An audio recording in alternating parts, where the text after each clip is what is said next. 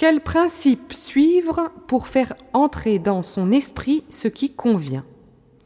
Le père André Dose, du diocèse de Tarbes et Lourdes, vous répond.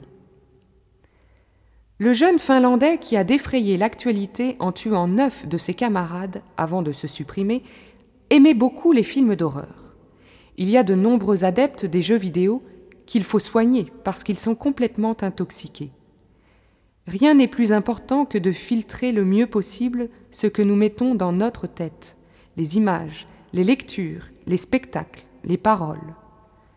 D'autant plus que l'époque est marquée par la violence, une grande liberté dans les mœurs, une recherche souvent très dure pour trouver un emploi, se loger, survivre.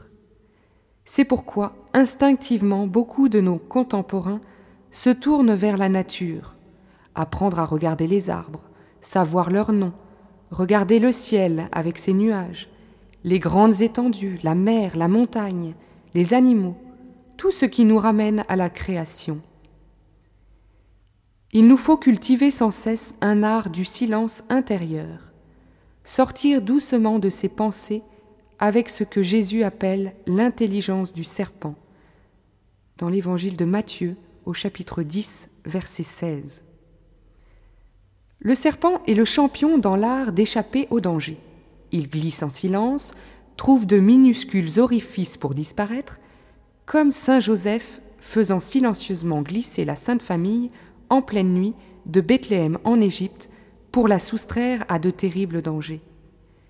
Quand Jésus a douze ans, il le fait glisser du temple, très dangereux, vers Nazareth, très sûr, et le soustrait aux docteurs de la loi qui deviendront les ennemis de Jésus.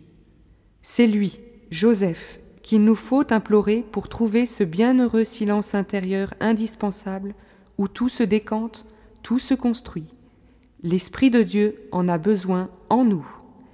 En note, on peut trouver à la librairie Teki, 82 rue Bonaparte, à Paris, dans le 6e arrondissement, l'admirable méthode Vitose.